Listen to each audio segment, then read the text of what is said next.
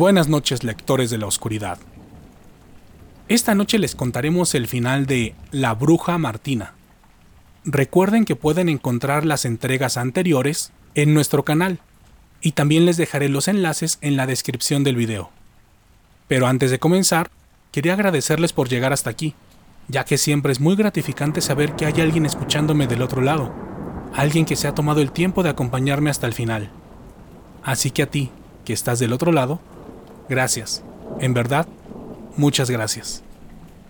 Pero ahora sí, sin más, démosle paso al final de esta historia que, hasta el momento, no había querido ser escuchada. Yo me quedé sentada en un camellón, mientras vi partir a los tres animales rumbo a la casa. Primero, iban caminando lentamente, los tres juntos, pero minutos después, aceleraron su paso y se separaron, mientras José y Alberto comenzaron a ladrar en los alrededores de los grandes muros de la casa. Apenas lo hicieron, vi salir a un perro y a un gato de Melinda. Lo pude saber por la oscura energía que emanaba de ellos. También salió uno de los espíritus de los que me habló mamá Martina, el cual era totalmente imponente. Tenía una estatura mayor a la de cualquier humano o energía que yo haya visto, y una presencia que me puso los vellos de punta de inmediato, junto a un terrible frío espectral. El espíritu salió a través de los muros de la casa, mirando de un lado a otro, haciendo un movimiento con su cabeza como si estuviera olfateando el rastro de José y Alberto. Y fue en uno de esos movimientos de cabeza cuando me vio, fijando sus horribles ojos negros en mí. Era como si pudiera atravesar mi alma con su mirada. Se acercó lentamente hasta el camellón en el que me encontraba, moviendo su cabeza de la misma manera que en la ocasión anterior, como olfateando o buscando algo. Pero lo que buscaba jamás lo iba a encontrar ya que buscaba desesperadamente mi sombra. El espíritu estuvo a escasos 5 centímetros de mí, husmeando en todo mi cuerpo físico y astral. Lo peor era cuando estuvo a mis espaldas, ya que ahí era cuando su presencia se sentía más fuerte. Era como tener 10 escalofríos al mismo tiempo, sin parar. Yo me mantuve en calma, contando en mi mente hasta 60, tal como mamá Martina me indicó. Después, saqué lentamente de mi bolso una bolsa negra. Me agaché con mucho cuidado y la dejé encima de la tierra. Después, me levanté sigilosamente y vi cómo el espíritu aumentó su densa energía. Irradiaba ira, coraje y odio, mientras miraba la bolsa negra que había dejado en la tierra.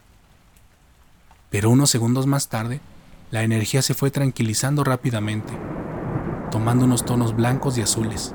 Y ya así, con una presencia más pacífica, el espíritu se agachó, tomando la bolsa con una de sus manos, y lentamente comenzó a desaparecer junto con la bolsa, descendiendo en la tierra como si se tratase de arenas movedizas. La bolsa que había preparado mi mamá Martina contenía huesos del cuerpo que el espíritu habitó en vida, junto a unas hierbas y demás cosas que no puedo revelar. En ese momento sentí un poco de paz, pero rápidamente desapareció cuando escuché a lo lejos llorar a José y a Alberto. En cuanto oí los lamentos corrí rápidamente a los alrededores de la casa, buscándolos desesperadamente. Cuando los encontré, vi a José, un perro criollo de color café, tirado en el suelo, con el cuerpo muy lastimado. El chamán ya estaba agonizando en su cuerpo animal, su hocico tenía una horrible baba negra, que después supe que era la materialización de los seres que eliminó. A su lado estaba Alberto, llorando desesperadamente. Él también estaba gravemente herido, y también estaba lleno de esa misma baba negra. Después supe que los animales habían eliminado a tres perros y dos gatos de Melinda. Yo estaba completamente desconsolada al ver la escena ya que le había tomado mucho cariño a ese par de seres.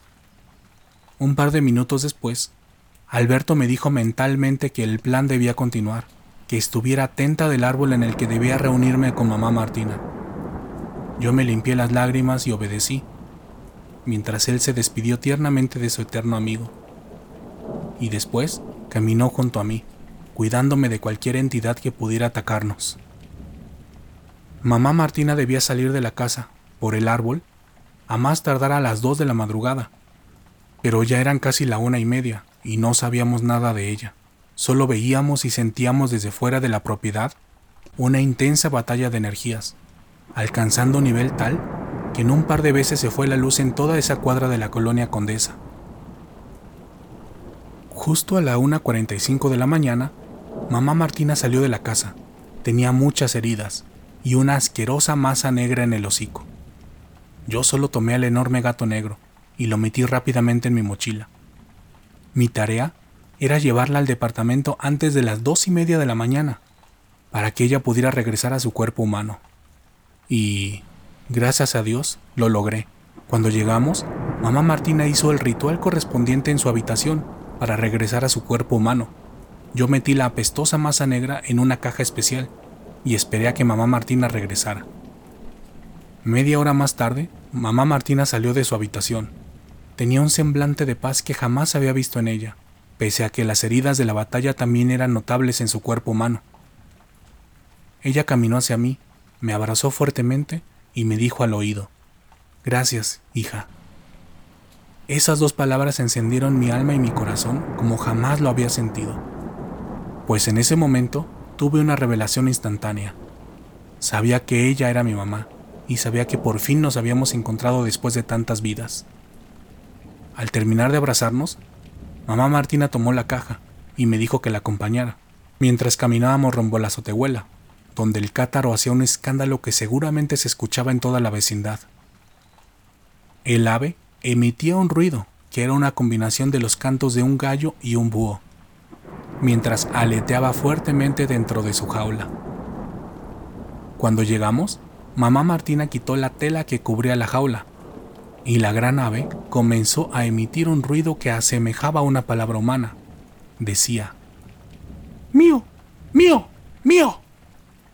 Mamá Martina verbalizó un hechizo y después sacó la asquerosa masa negra de la caja para dársela al cátaro, quien la devoró con su enorme pico plateado. El ave tragó la masa más rápido de lo que se pueden imaginar y al terminar abrió sus grandes ojos humanos mientras emitía muchos ruidos que fueron cesando minutos después. Mamá Martina y yo nos dirigimos a la mesa de la cocina, y ahí me explicó lo que sucedió dentro de la casa de Melinda. Me contó que en cuanto entró, se dirigió rápidamente al interior de la casa para acechar a Melinda, aprovechándose de la distracción que estábamos generando en el exterior. Me dijo que le tomó menos de media hora encontrar un punto ciego de la bruja, para acercarse a ella por la espalda y tomar su sombra. De modo que en un mismo movimiento la pisó y la mordió. Cuando la bruja se percató, ya era demasiado tarde. Mamá Martina ya había ganado la eterna batalla, ya que una bruja pierde toda su conexión con el mundo etéreo al momento de perder su sombra. Por tal motivo, Melinda solo se quedó viendo al vacío, sin saber qué era lo que estaba sucediendo mientras el enorme gato salía por la ventana, con su sombra en el hocico. Mamá Martina dice que las heridas las sufrió en la salida, cuando tuvo que enfrentar a los animales que restaban y a los entes que había en la casa, aunque bastaron unos minutos para que ellos se percataran que la bruja había perdido su sombra y por ende todo su poder, por lo que perdieron rápidamente el interés en mi madre, para dirigirse al cuarto donde estaba Melinda y comenzar con su violenta venganza. Al día siguiente fuimos a recoger el cuerpo de José y lo enterramos en un lugar especial. Los años pasaron y yo seguía aprendiendo los secretos oscuros de mano de mamá Martina, hasta el último de sus días. Sin embargo, sus últimos años los vivió en total abundancia, ya que ganó la lotería e invirtió en muchos negocios de la colonia, los cuales comenzaron rápidamente a crecer. Yo seguí viviendo en el centro, pero nos cambiamos a un hermoso departamento y ni yo ni mi familia volvimos a tener problemas económicos, ya que mamá Martina nos heredó toda la fortuna y los inmuebles que poseía. En la actualidad yo tengo 70 años, sé que estoy cerca de morir, y cuando lo haga, también morirá el cátaro, el cual aún tengo junto a mí, ya que esta ave nace y muere al mismo tiempo que el linaje directo de mi madre, por lo que sé que en la siguiente vida me reencontraré con mamá Martina, con el cátaro y espero encontremos a Alberto y José. Gracias por llegar hasta el final de este relato, lectores de la oscuridad. Déjame en la caja de comentarios tu opinión sobre esta historia, o de mínimo, déjame un emoji de fantasmita para saber que llegaste hasta el final del video. Eso significará mucho para mí.